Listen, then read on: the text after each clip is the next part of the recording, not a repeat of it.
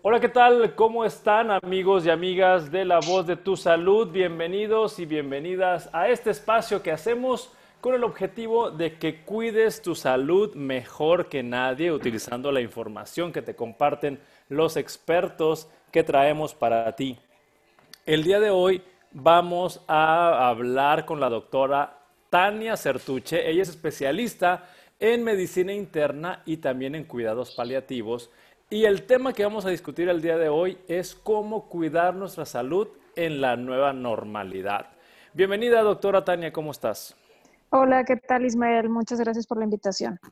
Todo muy pues, bien, gracias. Es muy importante, doctora Tania, que tengamos información de fuentes confiables, de personas autorizadas, porque como tú, tú lo sabes, eh, en este mundo de la información hay demasiados posturas, teorías y cosas que, que de repente pueden confundir a las personas. Y por eso recurrimos a ti para que nos ayudes.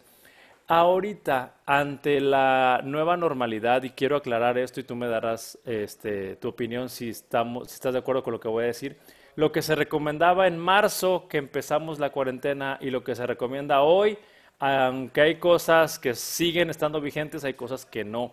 Y quiero que nos ayudes a entender qué es lo que se debe recomendar ahorita, que estamos en junio 11 eh, o 12 de, de mes de junio de 2020. Claro que sí. Este, sí, como bien dices, pues en marzo nos cambió mucho la vida, pues prácticamente a todos. Este, sufrimos un, impacto importante porque era algo como, como muy poco pensado o imaginado en nuestras vidas que, realmente todos fuéramos a, a, hacer este confinamiento, este, a tener este distanciamiento que hemos tenido físico. Pero bueno, al final eh, creo que todos lo tomamos las medidas lo mejor posible, este, cada quien en nuestra propia realidad. Y al final, pues nos fuimos adaptando ¿no? esta nueva, a esta situación. Entonces, eh, ahora, qué, ¿qué, pasa? Pues al final, eh, esta es una realidad que la hemos ido conociendo cada vez más este, que cada vez más eh, hemos ido pudiendo entender qué es lo, cómo se comporta el virus, cómo afecta a ciertas poblaciones. Y bueno, pues eh, digamos que nuestro gobierno ya nos está autorizando a, con mucho cuidado, pero volver a poder hacer algo de actividades eh, fuera de nuestros hogares. Entonces aquí es donde empiezan a hacerse estos cambios y pues al final, como bien dices tú, lo importante es eh, seguirnos informando de la mejor manera posible para hacerlos con la mejor o mayor seguridad posible. Bien, y quisiera empezar eh, platicando contigo sobre los cuidados que tenemos que tener al salir y regresar a casa. Claro. Este, bueno, mira, como, como bien eh, nos estuvieron informando en estos meses este, nuestras autoridades, el virus la, pues, sigue entre nosotros, no es que se haya ido, eso es lo principal que tenemos que entender. Es decir, o sea, no porque ya nos estén permitiendo tener ciertas actividades fuera de casa, quiere decir que el virus se haya reducido. O sea, el virus sigue presente en, en nuestra comunidad. Entonces aquí lo importante es que conozcamos muy bien los mecanismos de cómo se transmite y como ya sabemos, pues el virus se transmite eh, principalmente o, de manera muy clara a través de las gotitas que emitimos cuando estornudamos, cuando tosemos, ¿no? Esas gotitas, cuando alguien está infectado con el virus, pues algunas veces si nos tocamos la nariz, si nos tocamos la cara, pues también la podemos tener en nuestras manos y de esa manera pues dejar el virus en algunas de las superficies. Entonces, conociendo eso, pues tenemos que seguir manteniendo esas mismas, eh, digamos, eh, medidas que hemos aprendido a lo largo de estos meses. Lo principal cuando vayamos a salir de la casa es traer con nosotros eh, el equipo de protección personal según el tipo de actividad que vayamos a estar realizando. es decir, este, ya nos acostumbramos a que tenemos que traer nuestra mascarilla. este, y, por ejemplo, eh, sabemos que la importancia del lavado de manos. O sea, esas siguen siendo las medidas más importantes. O sea, si yo no estoy con ningún tipo de síntoma, voy a poder salir, pero voy a tener que estarme lavando las manos constantemente, evitar tocar superficies pues de manera eh, exagerada, digamos, o sea, manteniendo lo máximo que podamos de cuidado de no estar tocando de más las cosas. Y si estamos tocando otras superficies, pues estarnos lavando las manos. Y lo mismo entonces con la mascarilla, o sea, la mascarilla hay que recordar que nos ayuda a que si nosotros tuviéramos el virus de una manera sintomática, pues sea menos probable que lo, que lo transmitamos. Entonces, para proteger a los demás, pues nos ponemos la mascarilla. Este, entonces, si por ejemplo yo salgo y ahora voy a ir a trabajar, bueno, pues tengo que saber en el trabajo qué medidas voy a tener que tomar. Algunas de las recomendaciones que se han estado dando es eh, a la hora de llegar al trabajo, pues la, gran mayoría de los centros este, laborales van a tener que tener un filtro este, de, atención en donde se tome la temperatura, en donde revisemos que nuestros trabajadores no traigan síntomas, o sea, preguntar por los síntomas más comunes, este, eh, tomarse la, temperatura y nosotros como individuos, pues tomar a bien que, bueno, a lo mejor se va a hacer una fila más larga para entrar, este, no entrar como Juan por mi casa como antes. Entonces, ese tipo de cosas tenemos que ser pacientes, ¿verdad? Traer nuestro cubrado. Sí. Sí, doctora. Entonces, con eso que, me, que nos estás compartiendo, yo, yo tengo un, un, pronóstico personal y quiero nada más que me digas tu opinión. Tal vez este, solamente vamos a, a, contrastar opiniones, pero yo creo que esto que estás diciendo, que es muy relevante de, de ponernos el cubrebocas y de lavarnos las manos y la sana distancia, yo creo que es algo que tenemos que integrar porque eso no va a ser diferente en todo el resto del año 2020 y tal vez un poco del 21. No sé qué opinas. Así es, sí, o sea, eso es, ese es el mensaje que nos tiene que dar a todas y esa es, mm. va a ser nuestra nueva normalidad. O sea, vamos a salir y vamos a salir eh, muy eh, presentes con la idea de que al final tenemos que seguirnos cuidando como comunidad. Entonces, eso implica el continuar haciendo distanciamiento físico, pues lo, máximo que se pueda, o sea, vamos a tener que seguir sin poder saludarnos de, de besos, sin poder abrazarnos o sin poder este, tocarnos, este, no sé, saludarnos de mano, este, utilizar nuestro cubrebocas y en la medida de lo posible mantener la distancia en los lugares pues de trabajo o de socialización. Este, ¿Por qué? Porque al final hay que recordar que hay una fase de asintomática, entonces a lo mejor yo no estoy, o sea, pudiera ser que yo traiga el virus y lo voy a desarrollar en unos cuantos días y eso sí aumenta el riesgo de transmisión.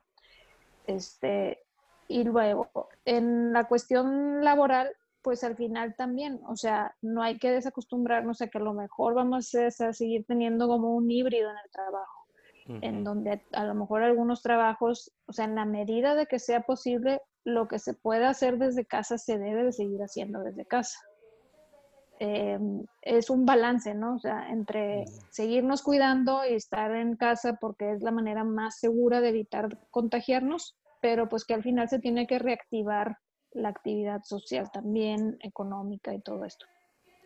Y, respecto a, la presencia de síntomas, doctora Tania, yo creo que en, en, el pasado, y voy a decir en el pasado, antes de que empezara el año 2020, en el pasado, pues uno se podía atrever, voy a decir así, atrever de ir a trabajar si tengo un poco de gripa, si tengo dolor de garganta o si tengo fiebre, porque eh, en el pasado, insisto mucho en este punto de corte del año 2020, lo que estaba atrás del 2020, podríamos ser juzgados como exagerados de que, ay, ¿a poco no vas a trabajar porque traes una gripita, porque traes una calentura o fiebre o te sientes mal? Ahora creo que es distinto también en esta nueva normalidad. Sí, sí, eso es súper importante ese punto. Este, hay que acordarnos que para el la enfermedad de COVID-19 todavía no tenemos vacuna y todavía no tenemos un tratamiento eh, que se haya establecido como más efectivo. Este, sigue estando a prueba todos los tratamientos que se están haciendo. Entonces, ante un virus de este tipo, donde todavía no tenemos las armas suficientes para que no nos ataque la mayoría de la población o para que sepamos que no nos va a pasar nada si nos contagiamos. Entonces tenemos que seguir cuidándonos a nosotros y cuidando a los demás. Entonces, eh, ahorita los síntomas, eh, pues, de que una gripe común, pues los tenemos que, que, vigilar mucho más, asegurarnos que no se trate del virus lo que está ocasionando los síntomas. Y si traemos cualquiera de los síntomas que, que conocemos del COVID-19, eh, entonces, pues evitar acudir a trabajar ese día, ponernos en contacto con nuestro, con nuestro jefe este, y buscar atención telefónica médica, ¿verdad? Para ver si tenemos que guardarnos ese día en casa, algunos días en casa, hacer algo de aislamiento, o, o si a lo mejor el síntoma que yo creo que puede ser COVID, a lo mejor no necesariamente, ¿verdad? Así es, porque sí, eh, yo creo que en, en muchas personas, doctora Tania, eh, eh surge la incertidumbre. ¿Será que esto, esto que siento es COVID o será solamente un resfriado común? Y a veces eh, creo que hay una ventana o un, par de días en que pues no sabes si eso no es. Por los síntomas. Así es. Sí, digo, ahorita los virus eh, comunes de la gripe pues van, siguen como quiera circulando, ¿verdad? No estamos en la etapa más alta de cuando circulan esos virus en el año, pero puede, puede suceder. Entonces, sobre todo los síntomas más comunes, más importantes de fiebre, de tos, eh, de dolor de cabeza, cansancio, dolor faringio, pues son los que tenemos que, nos tienen que prender una banderita, ¿verdad? Así de, de revisarnos antes de, de, exponernos o exponer a los demás. Sí, porque estaba revisando en algunas publicaciones que una persona que tiene COVID-19, si no se hacen medidas como las que estás comentando, esa persona puede contagiar tres personas o más si es que no se toman estas medidas. Sí, este, al final, eh, pues igual nosotros también, ¿no? O sea, cuidar, cuidar a los demás, yo creo que es, es uno de los mensajes más importantes. Entonces, eh, sí, como bien dicen las publicaciones, de entre tres a cinco personas podemos llegar a contagiar. Entonces, mucho va a depender de esos, de esos cuidados que tengamos de lavado de manos constante, de ponernos nuestra mascarilla, etcétera. Ahora, otra de las recomendaciones puntuales es si no vamos a poder mantener ese distanciamiento social de dos metros, supongamos que estamos en, pues que trabajamos en un área este, donde, pues por la producción de trabajo o lo que sea, tiene que estar un trabajador a un lado del otro, a, una distancia de un metro o así, este, aparte de la, de la mascarilla es recomendado traer una careta facial este, o sea, de la que es completa, ¿verdad? Entonces es otra de las cositas que no había comentado ahorita, pero que también este, es bueno tomarlo en cuenta. Si es posible que nuestro patrón no lo pueda proporcionar, pues mejor, y si no, buscar la manera de conseguir una de estas máscaras. Sí, entonces cuando no se pueda, por las razones laborales o por el tipo de trabajo, eh, estar en, separados entre las personas, hay que usar careta. ¿Y, qué recomendaciones sería de, el número de personas por habitación o por auditorio o por sala de juntas? Ah, esto también va a cambiar, ¿no? Sí, va a cambiar. Pues realmente va a depender del espacio que tengamos. Hay que recordar que, que mientras menos actividades podamos hacer de manera interior en un lugar donde está cerrado la ventilación, etcétera, es mejor porque es la manera donde más se ha visto que puede haber contagio. O sea, si una persona entra a un cuarto de estos con COVID-19, el riesgo de transmitirlo en, estas personas que estén en un auditorio o en un salón, pues va a ser mayor, ¿verdad? este, sobre todo si hay poca ventilación. Entonces, depende del área en donde estemos, pero, pero digamos que entre más mm, separación entre una persona y otra, pues va a ser mejor. Bien. Yo quiero dar... Este, ah, perdón. sigue usted y ahorita le hago una pregunta.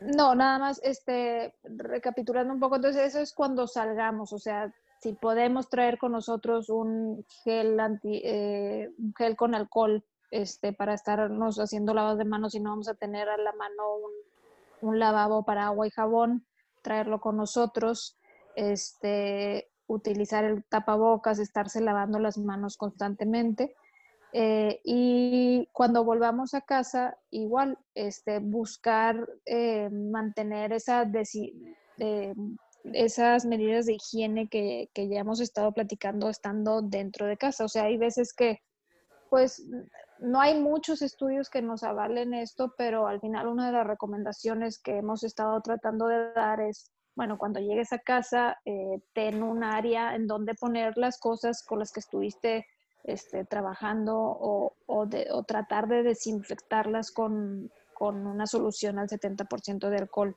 antes de estarlas exponiendo mucho en la casa. Y lo que quería preguntar son dos cosas. Le voy a ir adelantando las dos preguntas. La primera eh, que me gustaría que nos ayudara es las visitas entre familiares y amigos a los hogares y la otra es el ejercicio al aire libre. Empezamos con la familia. ¿Qué, nos puede decir?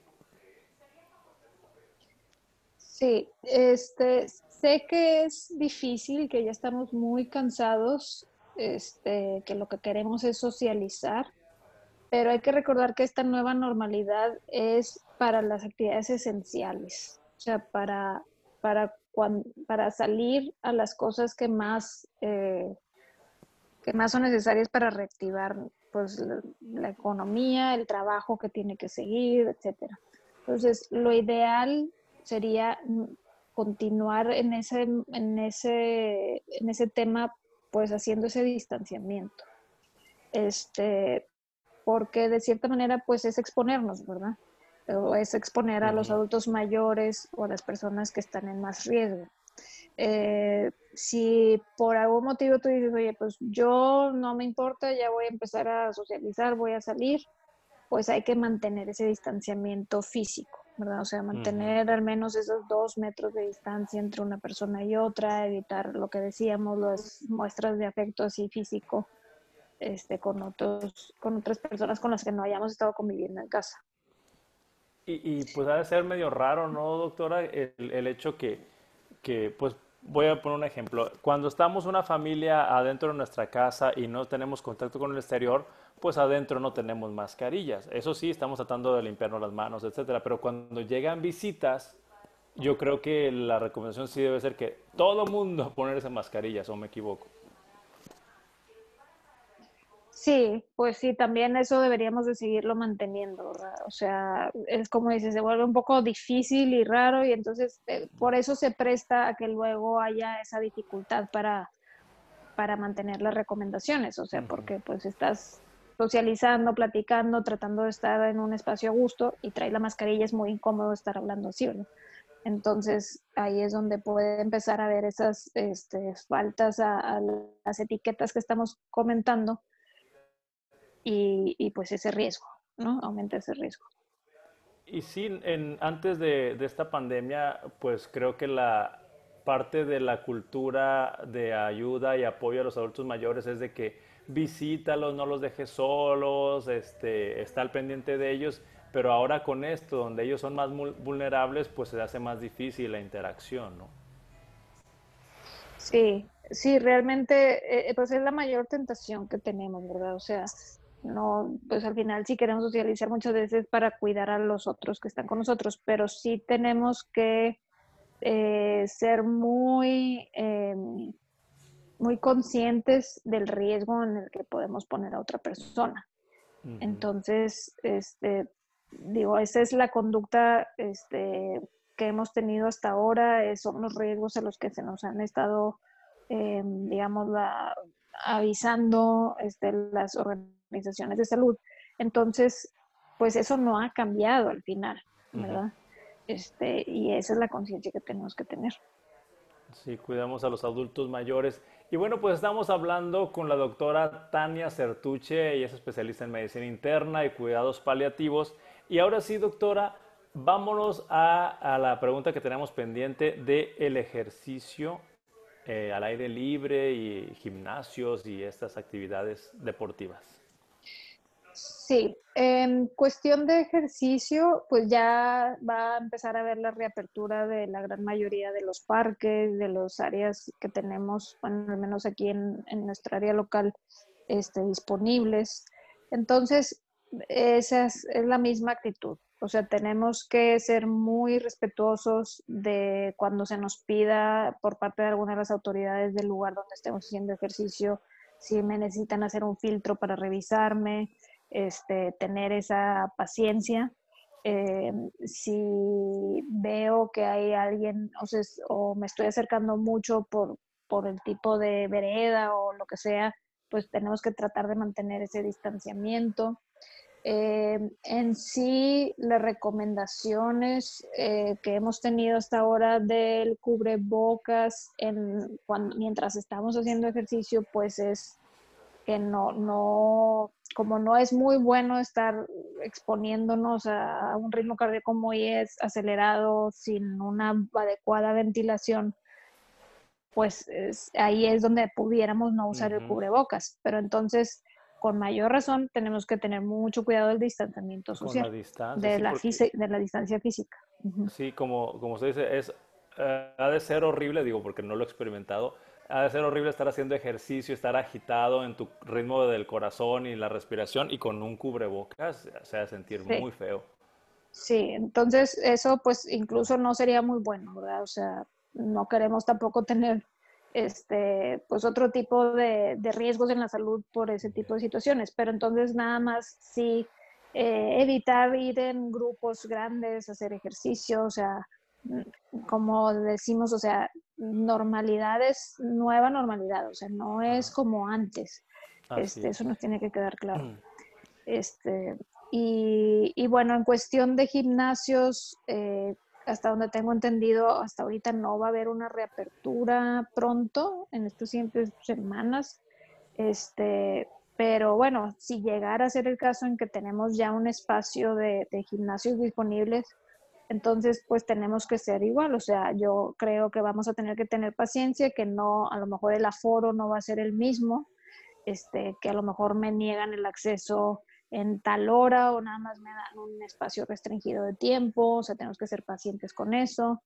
Este, en la hora que ya me toque entrar o que sí pueda yo hacer uso de alguna instalación, pues tener mucho cuidado, porque pues, si toqué unas pesas, pues las tengo que limpiar, o sea, eso es lo que deberíamos estar haciendo constantemente. Ahora nos hemos vuelto más conscientes, nada más. Sí, en algunos gimnasios, porque sí tengo experiencia en algunos gimnasios, había ah, eh, algunos dispositivos para limpiar el equipo que usabas, pero ahora creo que es una regla que debe ser muy rigurosamente acatada. Bien, doctora Tania, eh, estamos eh, en la recta final de esta entrevista y me gustaría, doctora, que también nos dijera respecto a qué hacer cuando una persona está en casa enferma, brevemente. ¿Qué, medidas hacer en casa cuando ya alguien está enfermo para que los demás no se contagien? Sí, claro. Este, lo más, eh, lo más recomendable es buscar que esas personas se, se, mantengan en aislamiento, o sea, que no estén compartiendo el, el mismo espacio físico. Eh, si eso es una posibilidad en casa, que tenemos un cuarto disponible, pues es lo ideal y también lo ideal es tener un baño único para esa persona. Si eso no es posible, entonces lo que tenemos que estar haciendo constantemente es limpiar las superficies este, donde se encuentre la persona que está enferma este, con solución de alcohol del 70%. Cuando nosotros tengamos que interactuar con, con, la persona este, para darle medicamento, para darle alimento, para pues cualquier cosa, entonces utilizar cubrebocas este, y también que la persona que está enferma utilice cubrebocas. Eh, la, la ropa de la persona que se encuentra enferma sí puede lavarse junto con la ropa normal del resto de la familia este, pero sí asegurarnos que quede pues muy bien lavada, muy bien secada, este, y lo que es el, la, digamos, los desechos de basura y otras cosas, este, buscar utilizar guantes ahí sí para desechar esa basura, sobre todo porque pues a veces van a utilizar Kleenex o van a utilizar otras cosas, entonces, este, ahí sí utilizar guantes, pero tener mucho cuidado con el retiro de los guantes y después de eso, siempre que estemos en contacto con esa persona, antes, después, este, o que estemos haciendo esa limpieza, el lavado de manos va a ser la piedra angular. Sí, totalmente. Y ya para terminar, doctora, en un minuto, eh, hemos hablado muy claramente de todas sus recomendaciones, pero en un minuto quisiéramos resumir qué es la idea o cuál es la idea que usted quiere que se quede en la mente de todas las personas que nos escucharon en este programa. Claro. Este, lo que más quiero que se queden de mensaje es que el virus sigue con nosotros en la comunidad. Entonces, eh, lo importante es hacer mucha conciencia de cómo puedo cuidarme yo para no infectarme, pero también cuidar a los demás. Y hasta ahorita las medidas que más eh, han demostrado efectividad es ese distanciamiento físico, el lavado de manos eh, y evitar, pues, si estoy enfermo o tengo algún síntoma, de estar en contacto con otras personas. Perfecto. Y si alguna persona quisiera uh, contactarlo, tener más información, ¿dónde la podemos encontrar, doctora? Eh, claro que sí. Eh, mi correo es taniazm.tech.ts.mx. Cualquier duda estoy a su disposición por ahí. Muchísimas gracias. Pues muchísimas gracias a la doctora Tania Certuche por eh, haber compartido estas recomendaciones ante la nueva normalidad. Y bueno, nosotros este, les recordamos que La Voz de tu Salud se va a seguir transmitiendo por Frecuencia Tech todos los viernes, así que espérenos cada semana con un programa lleno de información para que cuides tu salud mejor que nadie. Se despide tu amigo el doctor Ismael Piedra. Hasta la próxima.